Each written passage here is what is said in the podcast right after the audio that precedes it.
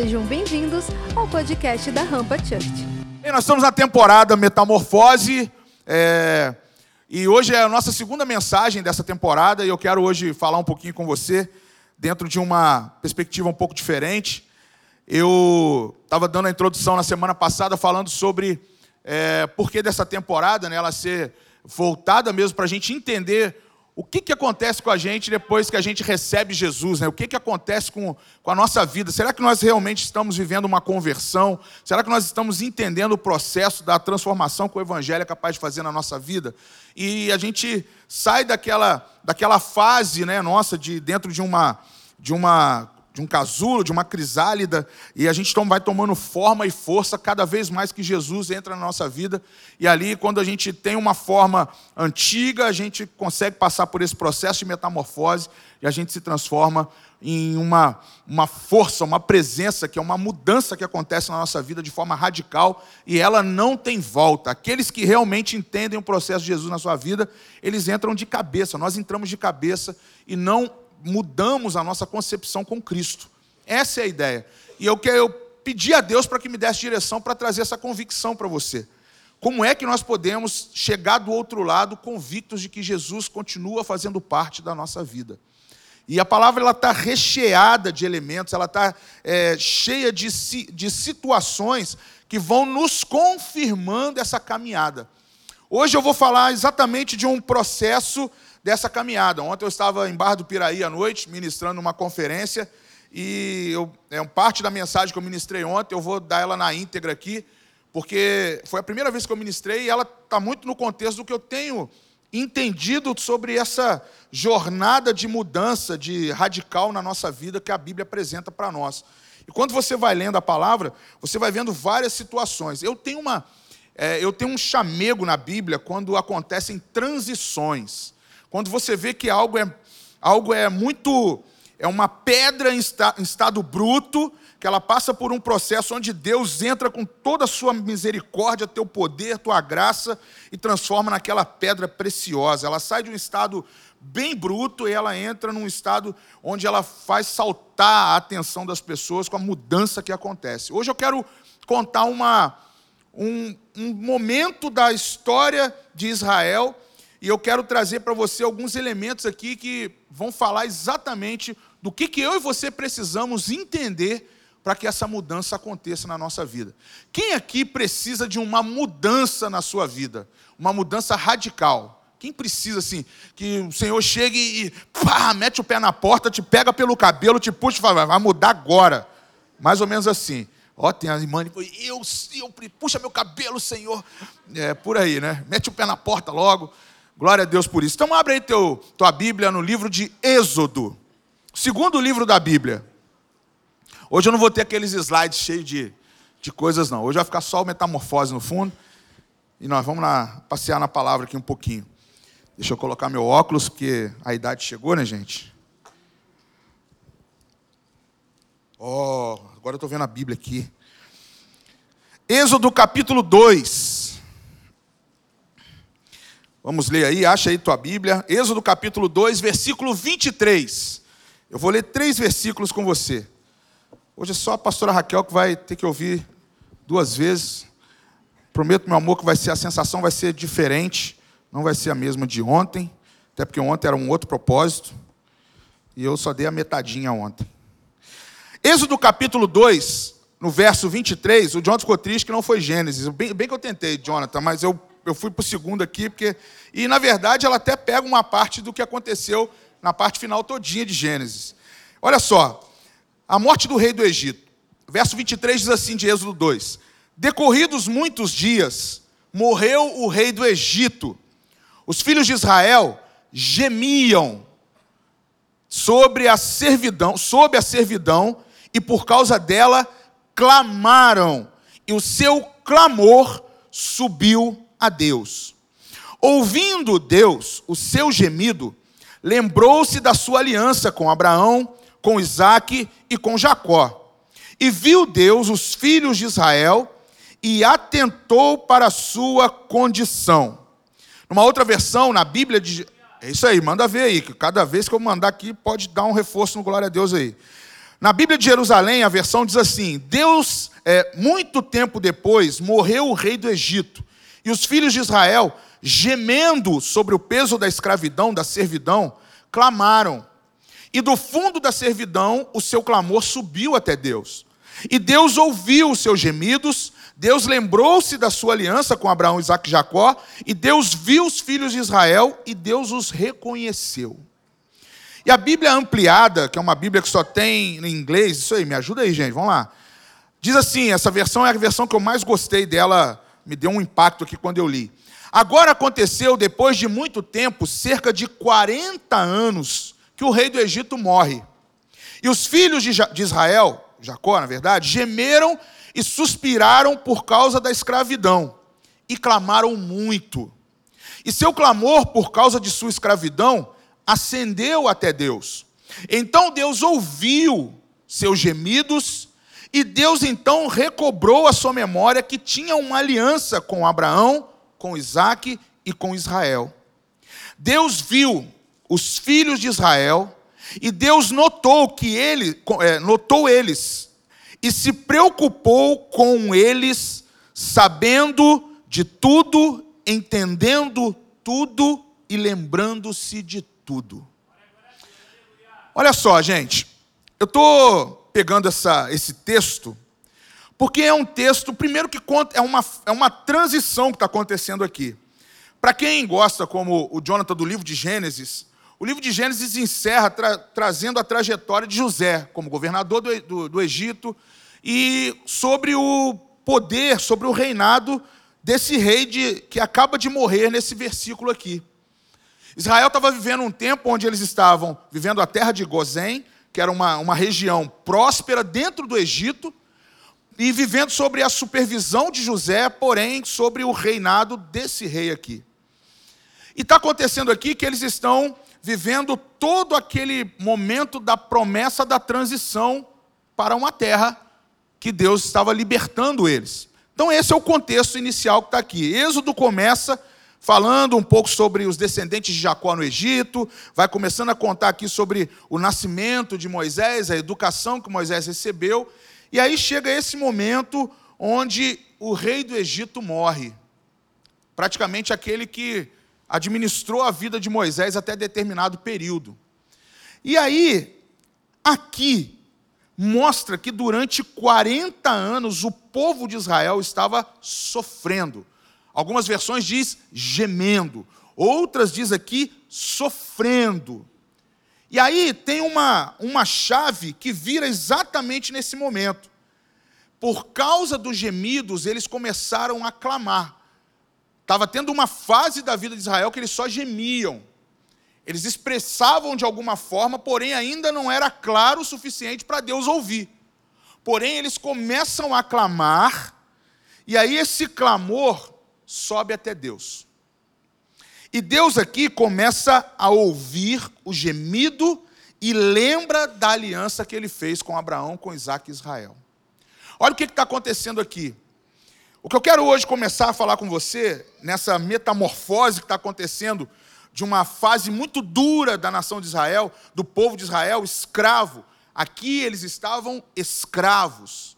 E quando nós estamos na condição de escravos de um império, facilmente nós estamos nos condicionando a sofrer dores, a sofrer gemidos, a sofrer situações que não condiz com a nossa realidade, porém sofremos.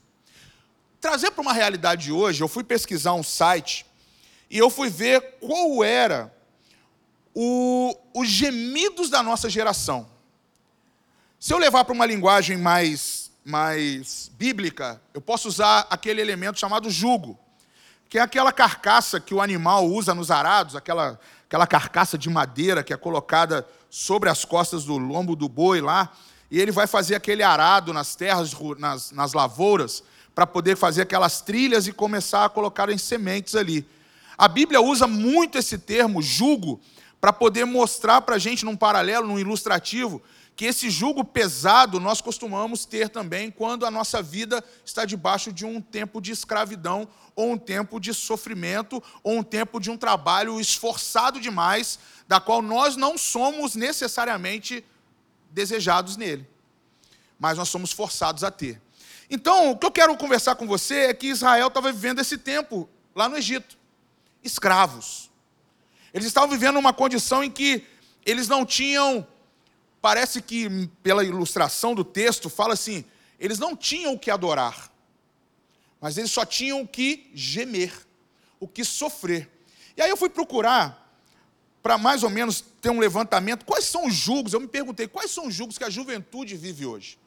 O que, que os jovens hoje têm um peso sobre eles? Quais seriam os nossos gemidos? Eu, antes de eu ler, eu vou perguntar para você. Quem me responderia aqui qual pode ser um dos gemidos dessa geração hoje?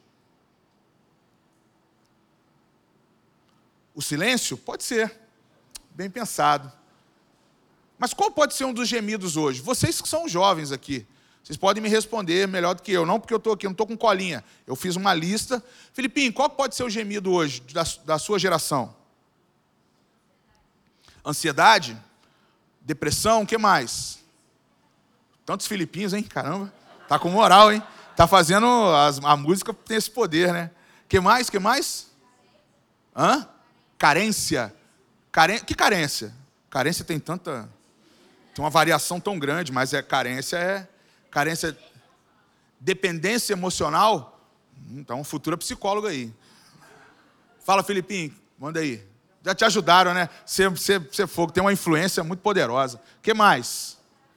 Comparação. Caramba, hein? Qual é seu nome? Maria, ó, mereceu um lanche com Sidão. O que mais? Aceitação. Olha aí, vícios. Vícios. João Marcos falou vícios. O que mais? Lá atrás, alguém aí atrás. Me dá um aí. Vamos lá, é um culto interativo hoje. Você aí da internet que vai assistir daqui a uma semana, qual que é? Fala aí pra gente. Aí atrás alguém? Gente, é, então, Senhor, muito obrigado por estar numa igreja que não tem dilemas. a lista aqui, eu trouxe algumas aqui, fala, uma delas é recurso financeiro, algumas delas é aspectos sentimentais, falou ali a dependência emocional, Aqui fala também sobre enxergar minha letra. É, fala sobre o desejo de mais autonomia, exploração da identidade sexual. Um dos julgos da juventude hoje é a falta de qualidade de. Essa aqui eu nem vou ler, porque eu não entendi ontem e nem hoje também.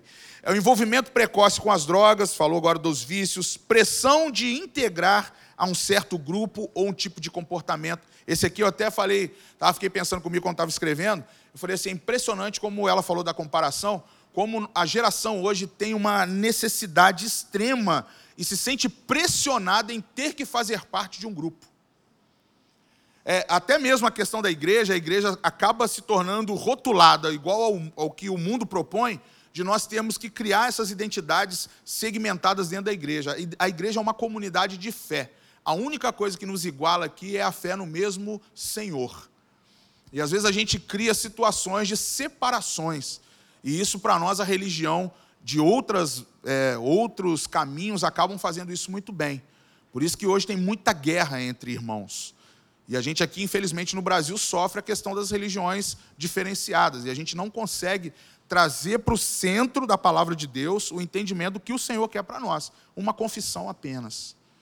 Então a gente tem que entender isso. Mas hoje, talvez aqui um dos grandes julgos nossos é exatamente esse: é a pressão que a juventude tem em ser obrigada a ter que fazer parte de segmentos. E isso tem criado mesmo efeitos de comparação, tem minimizado muito o poder que você tem, te distancia do propósito que Deus tem para você. E é o que eu quero hoje chegar aqui nessa nossa conversa. Mas vamos lá, reunindo todos esses esses julgos aí, esses gemidos, eu vou chamar assim, a palavra de Deus ela começa a nos dar um norte, porque o Senhor olha, e o que me chamou mais atenção nesse texto é que Deus está olhando a nossa condição. O que eu quero começar a colocar como fé no teu coração hoje é que Deus está olhando a tua condição. Deus olhou a condição de Israel.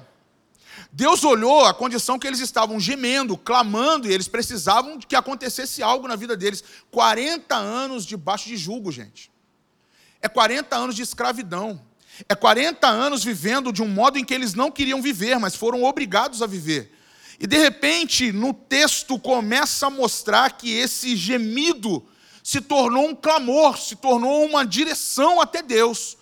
E Deus faz uma primeira ação, ele começa a ouvir o clamor.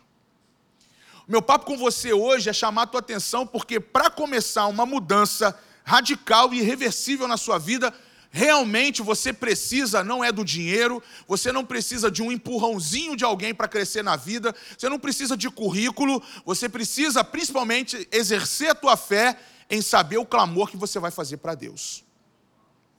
Israel não precisou de currículo aqui. Israel não precisou de dinheiro aqui. Até porque já tinha vindo de uma administração muito rica, que era do próprio José. Mas ele precisou de um libertador. E o libertador, muita gente pensa que foi Moisés. Não, foi Deus. Porque quem ouviu o clamor foi Deus. Quem ouviu que precisava de uma mudança radical naquele processo de escravidão para se tornar filho, foi Deus.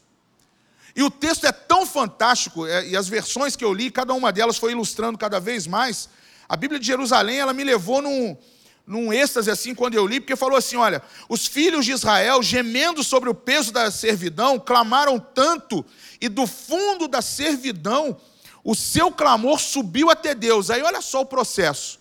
E Deus ouviu os seus gemidos, Deus lembrou da sua aliança com Abraão, Isaac e Jacó, Deus viu os filhos de Israel e Deus os reconheceu. O processo para que Deus mude a sua vida definitivamente é clame.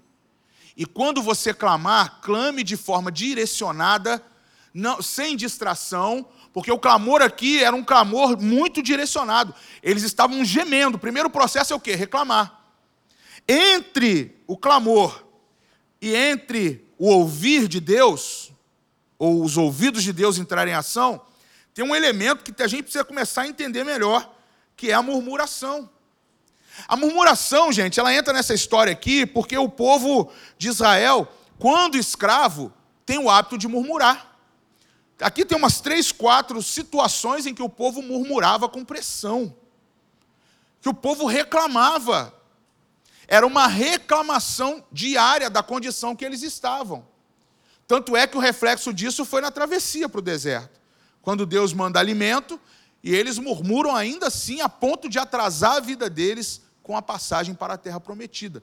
Essa primeira história, essas primeiras trajetórias aqui do, do reino de Israel, do povo de Israel, ela é fantástica porque ela tem tantos elementos, mas é impressionante como elas se encaixam perfeitamente em pleno século 21 na nossa geração. Nós temos os nossos gemidos hoje, alguns vocês identificaram aqui. Eu espero que nós tenhamos também os clamores, mas nós temos a murmuração. Para passar por um processo de uma mudança radical e irreversível na nossa vida, eu e você precisamos anular as murmurações. E murmuração começa com pequenos movimentos da nossa fala, de coisas cotidianas. Eu falo, eu sempre preguei isso, no 120 principalmente. Os inimigos de um avivamento da igreja sempre foram a rotina. Por isso que eu peço muito a vocês, pelo dinamismo que a gente tem como proposta da visão da rampa. A rampa tem uma visão há sete anos, que a gente tenta todos os anos, eu e a pastora Raquel, fazer você entender que nós não precisamos mudar nada, porque ainda é uma visão que nenhuma igreja tem ainda. É da gente compreender o quanto esse dinamismo, uma igreja totalmente dinâmica, ministerialmente falando, que transiciona adolescentes e jovens, o tempo todo nós desejamos que você compreenda o que a nossa igreja quer com você que você saia do campo de murmuradores para que entre no campo daqueles que clamam. E Deus age. E Deus envia quem você precisa. Cada um de nós aqui, eu tenho certeza absoluta que precisa de algo na sua vida. Você hoje deve ter chegado aqui fazendo a tua oração, vem na hora da oferta, você vê o culto, você deve estar clamando por algo, você deve estar pedindo por algo. Por mais que essa geração é muito silenciosa às vezes, e que às vezes clama também de forma errada, mas eu quero ensinar você como é que Deus vai ouvir você nesses dias. Você precisa saber o clamor que você tem que fazer. Agora, se você tem, ah, eu tenho clamor para isso, clamor para isso, clamor para isso, clamor para isso. Eu não vou ouvir nada. Eu falo assim, nossa, tem uma Babel ambulante, eu não sabia. Porque você não está clamando, você está confuso. Confusão não combina com clamor. confusão combina com agir na murmuração. Eu estava tentando entender clamor ou murmuração. O que é insuportável nos leva a uma escolha. É uma, uma escolha que me leva a sair da escravidão ou a permanecer no deserto. O apóstolo está pregando agora lá no projeto uma mensagem chamada Saia do Deserto. Ele está fazendo a igreja passar hoje é, diante da arca de Deus. Colocou lá uma representatividade da arca, e a igreja hoje pela manhã, nós vimos lá a igreja inteira passando pela arca. Então hoje ele estava dando uma mensagem sobre passar, sair do deserto. Eu quero que você aqui saia do campo dos gemidos e murmurações e entre no tempo do clamor. Porque eu sei que talvez a tua vida pode estar muito cômoda. Eu, sabe qual é a minha preocupação com a colocação que a. Eu esqueci o nome dela. Que falou da. Maria Gabriela? Maria Gabriela. Que a Maria Gabriela falou das comparações, é que a comparação elas nos enfraquece demais. E faz a gente entrar num campo onde, se eu não consigo o que o outro tem, por comparar minha vida com a dela, ou a dela com a minha, ele tem, eu não tenho, é, eu, eu tenho, aquele lá não tem, eu começo a comparar isso, as redes sociais nos provocam muito isso.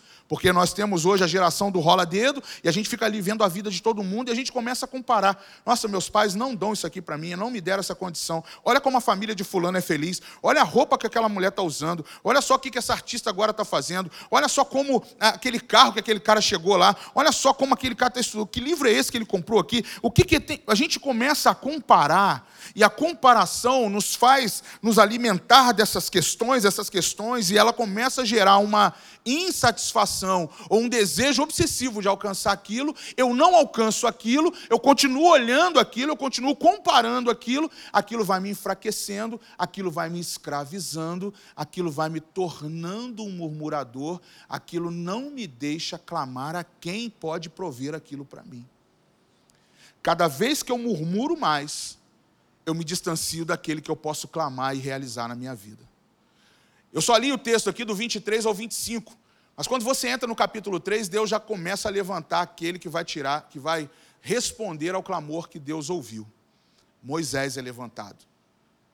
A história é muito linda porque a Bíblia traz para a gente assim: todo o processo de mudança radical na vida de alguém, pode ter certeza, Deus vai enviar um libertador para você.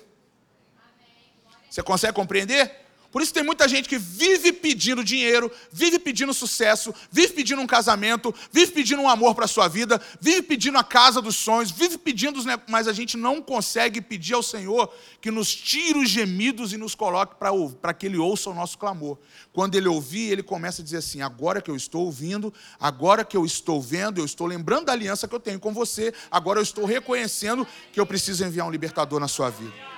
Consegue compreender? Mas é porque a gente não clama, a gente murmura. A gente recua. E tem um outro elemento que entra junto com a murmuração. Muitas vezes que você reconhece um povo murmurador, você reconhece que ele está usando uma capa para proteger o medo dele. Muitos dos momentos na Bíblia que mostram situações onde surge um personagem ou surge uma situação em que alguém reclama, é um medo. Vou dar um exemplo muito simples, que eu sei que é uma história que a gente precisa até explorar mais. Mas eu gosto, e é um dos personagens que eu amo, que é Neemias. Quando Neemias se posiciona para restaurar os muros de Jerusalém, uma das primeiras coisas que acontece é o quê? Deus falar com ele em sonho, numa oração. Deus direciona ele a ter que voltar para a terra dos pais dele, que é Jerusalém, e reconstruir os muros. Ele vai lá, vai até o rei, da, o rei, é, rei persa, medo persa, agora me fugiu aqui. E ele pede, o rei babilônico, ele pede autorização para que ele tenha recursos para poder voltar a Jerusalém e ele levar uma carta que ele possa entrar e recuperar os muros. Olha só a situação. O que, que acontece? Na trajetória, capítulo 2 de Neemias, ele começa a fazer alianças. Ele sai de, da, é, da terra onde ele está, ele começa a ir para Jerusalém. No caminho, ele faz alianças com parceiros financeiros. Pessoas que vão dar madeira, pessoas que, pessoas que vão dar o óleo de betume, pessoas que vão dar materiais para ele, para ele poder chegar com toda a carga necessária para começar a reconstruir os muros. Beleza. Só que no meio dessa trajetória dos parceiros, surge também os críticos. Aqueles que vão murmurar o tempo todo para atrapalhar a sua reconstrução, para atrapalhar a sua ascensão. Sempre que Deus coloca para gente um libertador, se você não é um murmurador na história, vai ter um perto de você. É fato. Sempre que você tiver ao lado de Jesus, no momento difícil da sua vida, vai ter um ladrão do outro lado falando assim: Ei, isso não é nada, esse Jesus não é nada. Para te levar no Novo Testamento também, para você não falar que eu só prego o Antigo Testamento. Mas na cruz está a resposta, gente. De um lado sempre vai ter alguém que vai acreditar, que é você. Acreditar em Jesus, ele vai te dar salvação. Mas do outro lado, vai estar alguém falando assim: você não presta. Se Jesus aí não consegue nem descer desse, dessa madeira, vai tirar a gente daqui? Preste atenção, cara. Então, sempre a condição que vai acontecer na nossa vida é que aquele que clama, possivelmente vai ter um murmurador por perto. Agora, gente, vou chamar a atenção de vocês. Cuidado, para que também você não seja nem murmurador, nem alguém que clama, nem alguém que geme, e principalmente alguém que silencia. O silêncio nem sempre foi alguém querendo falar algo para Deus e não conseguir. O silêncio é um medo. Eu estava vendo a definição de medo, e eu fui ver numa, na psicologia, e me chamou muita atenção o termo que eles avaliam pela psicologia. Diz assim: qualquer situação que seja percebida como ameaçadora. Esta ameaça pode ser física, moral ou de qualquer outra ordem.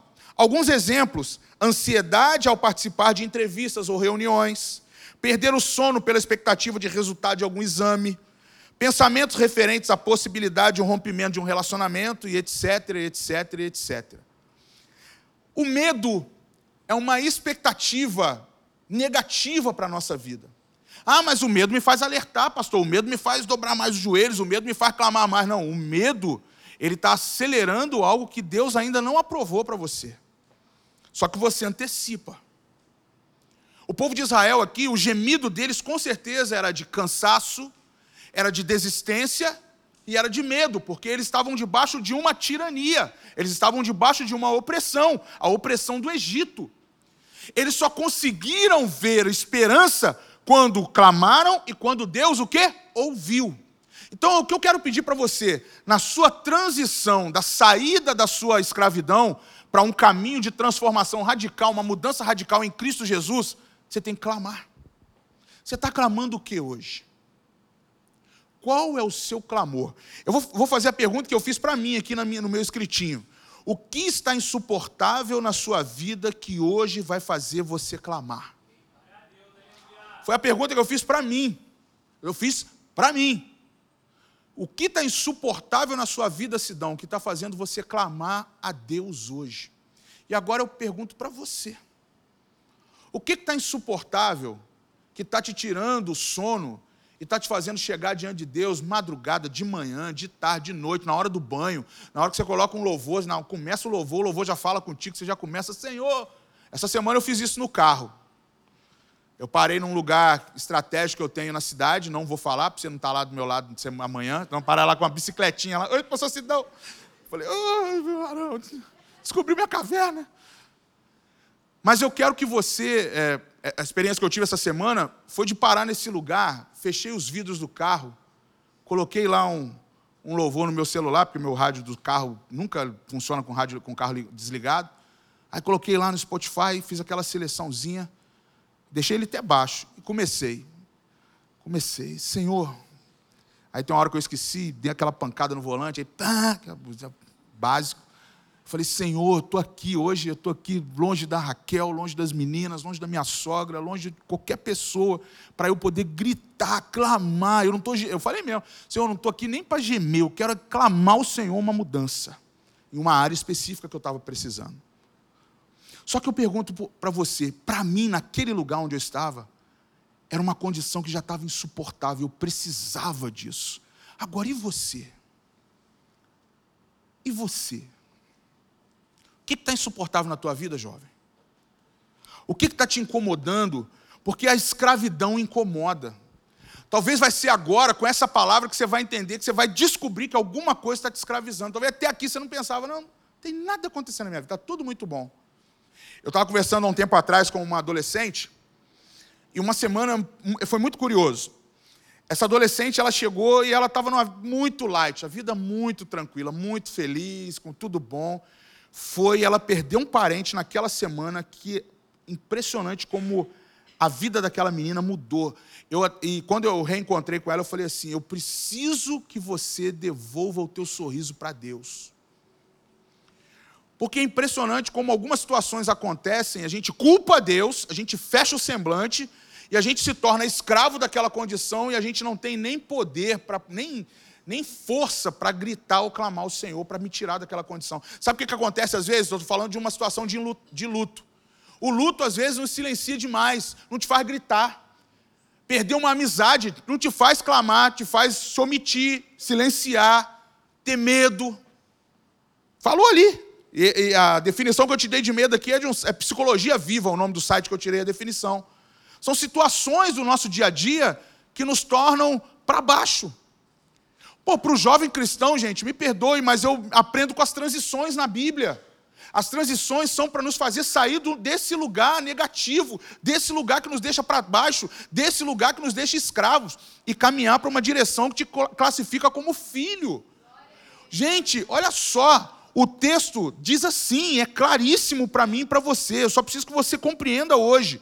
Agora, aconteceu depois de muito tempo, Israel estava muito tempo escravo. Aqui diz especificamente cerca de 40 anos de escravidão. 40 anos vivendo um, um tempo que não estava bom. Só que aí o texto começa: o rei do Egito morreu, os filhos de Israel gemeram, suspiraram por causa da escravidão, já não aguentavam mais. Deixa eu outro ensinamento que eu quero te dar. Se você não está aguentando mais, toma uma posição. Mas não é posição de tirar a tua vida, não é posição de desistir da igreja, não é posição de se afastar dos crentes, não é, não é, não é aquela disposição de você desligar de tudo, não é você se, é, ir para um, um mosteiro, para um alto da montanha, não é você desfazer de quem está perto de você, que sempre te ajudou. Mas aí eles, aqui o texto ainda continua falando para nós que eles, os filhos de Israel gemeram e suspiraram por causa dessa escravidão e começaram a clamar. E o seu clamor por causa dessa escravidão foi até Deus. Então Deus ouviu os seus gemidos. Deixa Deus ouvir. Deixa Deus te ouvir. Se põe à disposição dele. Senhor, me ouve. Eu preciso de cura. Eu preciso sair dessa condição. Eu estou aqui nesse casulo, eu estou preso aqui. Eu quero que essa metamorfose, essa mudança aconteça na minha vida, mas eu ainda estou escravo aqui. Qual que é a tua escravidão, João? Você tem que saber. Porque Deus nunca vai agir se você não clamar. Só gemer não vai. Foi do gemido para o clamor. Talvez o teu processo hoje de mudança na tua vida, uma mudança de poder de Deus para você, uma mudança de prosperidade sobre a tua vida, uma mudança que você deseja, é começar a clamar, não é só gemer. E gemido aqui, eu vou falar uma coisa para você. O gemido da escravidão é qual? Ah, eu estou aqui na minha casa, estou aqui com a minha esposa, estou comendo aqui a sopinha do Egito, vou trabalhar amanhã para tirar, para levantar aquela pedra para a pirâmide de Kefren, de Miquerinos, de Kelps. Vou lá trabalhar um pouquinho. Hoje eu vou fazer a esfinge de Gizé. Hoje eu vou fazer o olhinho da esfinge, vou lá fazer o, o, o retoque da sobrancelha da esfinge de Gizé. Aí você vai trabalhar de manhã, vai lá montar a esfinge. Não, hoje eu vou trabalhar varrendo o pé da pirâmide. É, hoje eu vou, hoje eu vou, não, hoje eu vou abanar o rei do Egito. E você está lá, sua rotina. O gemido é esse. O gemido é fazer todos os dias a mesma coisa que não te faz ver o Deus ouvir você. O gemido é isso, mais uma vez. Repolhos do Egito. Mais uma vez, fazões do Egito. Mas é o que?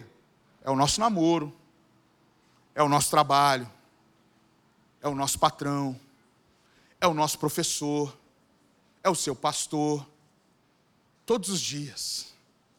É o mesmo áudio do WhatsApp, é a mesma piadinha do TikTok, a mesma dancinha. Essa semana, cara, eu fiquei espantado com uma coisa que eu não acreditei. Um vídeo que viralizou, não sei se você viu. Uma TV desses países do Oriente, um, um, acho que é um, ele é um professor, um acadêmico lá da, desse, desses países, Iraque, não sei de onde é, falando como funciona o tic-tac na China. O TikTok. Tic-tac é o. Tic-tac é o quê, o chocolate? É, TikTok. TikTok. TikTok. Vamos lá. Sessou stand-up, acabou. Agora, como funciona o TikTok na China. Na China, os vídeos que passam no TikTok são vídeos de jovens trabalhando. Jovens ganhando dinheiro no trabalho, fazendo comércios que dão muita renda. Os vídeos deles não, não tem vídeos de gente dançando. Não tem vídeo ensinando você a molhar samambá em casa. Não tem vídeo de como você mudar o cardaço do seu sapato. Não tem vídeo, Felipe, de gente pirulitando de moto. Não, não tem lá, são vídeos de gente construindo imobiliárias, vendendo imóveis, os prédios da China. São jovens, e todos os vídeos são jovens, indo para o mercado de trabalho e, e tendo ascensão financeira. Agora, aí o que, que o cara fala no vídeo? Porém, fora dos limites da China, em todos os outros países, o TikTok é programado, o robô é programado para colocar somente coisas inúteis para a gente ficar mais de duas, três, quatro horas rolando tela do TikTok. Isso aí é uma estratégia dos chineses. Não sei se você sabe, o TikTok é dos chineses, tá? Só para você compreender. E a estratégia deles é o quê? Mostre o poder na nossa terra, mas mostre o empobrecimento na terra de lá. Quando eu vi aquele vídeo, eu, eu vou colocar, eu vou postar esse vídeo na, no WhatsApp do, dos líderes de RG e eles vão viralizar para você aí. Mas você tem que ouvir o rapaz falando isso, e aquilo ali não é venda, não, porque é um cara que está sofrendo isso. Ele estava falando que o país dele tá, percebeu que isso estava acontecendo. E quando ele foi fazer uma visita à China, ele percebeu que os vídeos que passam lá não tem nada a ver com o que o Ocidente administra. Ele falou: tem alguma coisa errada. E aí eu falo para você, e nós estamos aqui gemendo. E hoje a China, sem dúvida nenhuma, é a maior potência econômica do mundo. Isso é visível. Eles estão dominando tudo. Aí você pergunta, por quê? Gente, a gente precisa ter, começar a ter noção. Eles estão querendo fazer com que a gente se torne emburrecidos, viciados em algo que não nos leva para lugar nenhum. E a gente achando que está tudo bom. Isso são gemidos, gente. São gemidos. São sussurros. Agora o texto continua, está aqui falando, ó. Por causa da escravidão e clamaram, e o seu clamor por causa da sua escravidão subiu até Deus, então Deus ouviu e Deus lembrou da sua aliança. Deixa eu falar uma coisa para você. Quando você começar a clamar intensamente, Deus vai lembrar da aliança que Ele tem com você. Eu vou perguntar aqui, eu já perguntei isso, acho que uns dois cultos eu já perguntei aqui na rampa. Quem aqui tem promessa com Deus de verdade? Deus tem uma promessa, liberou assim sobre a tua vida. Alguém foi usado para falar, ó, tem uma promessa sobre a sua vida, e essa promessa vai se cumprir, e te deu tempo, te deu período, te deu pessoas, te deu o caminho todo. Deixa eu falar uma coisa para você. Por que, que ainda não aconteceu? Porque pode ser que nós estamos vivendo o tempo dos gemidos e das murmurações e ainda não estamos clamando para Deus lembrar da aliança que Ele tem com a gente. É isso, cara. Está na Bíblia, gente. Está na Bíblia. Aí talvez você vai falar assim, poxa, mas será que o clamor aqui não é Jesus entrar na minha vida? É. Então agora vamos correr atrás da prosperidade. O meu grito com o Senhor dentro do meu carro foi pedindo ao Senhor, está na hora de mudar. Porque eu estou prosperando muita gente. Eu abençoei uma outra, fui no outro país abençoar pessoas e eu preciso agora da chave virar na minha vida. Eu falei com Deus. Eu não tenho vergonha de falar isso para vocês. Eu tenho um nível de prosperidade na minha vida, que é a prosperidade do meu casamento, das minhas filhas, mas está na hora de eu começar a alçar voos mais altos. Capacidade, gente, capacidade, eu posso falar agora para vocês, seu pastor não deixa de ter. Porque eu busco todo dia. Só que Deus me ensinou. Para viver essa mudança que você quer radical na sua vida, Sidão, vamos meter as caras, começa a clamar. Porque eu vou ouvir, e, vou, e ele está me lembrando, essas semanas ele está me lembrando de cada promessa que foi liberada. Essa semana, Raquel, eu achei o vídeo do boi lá sem freio.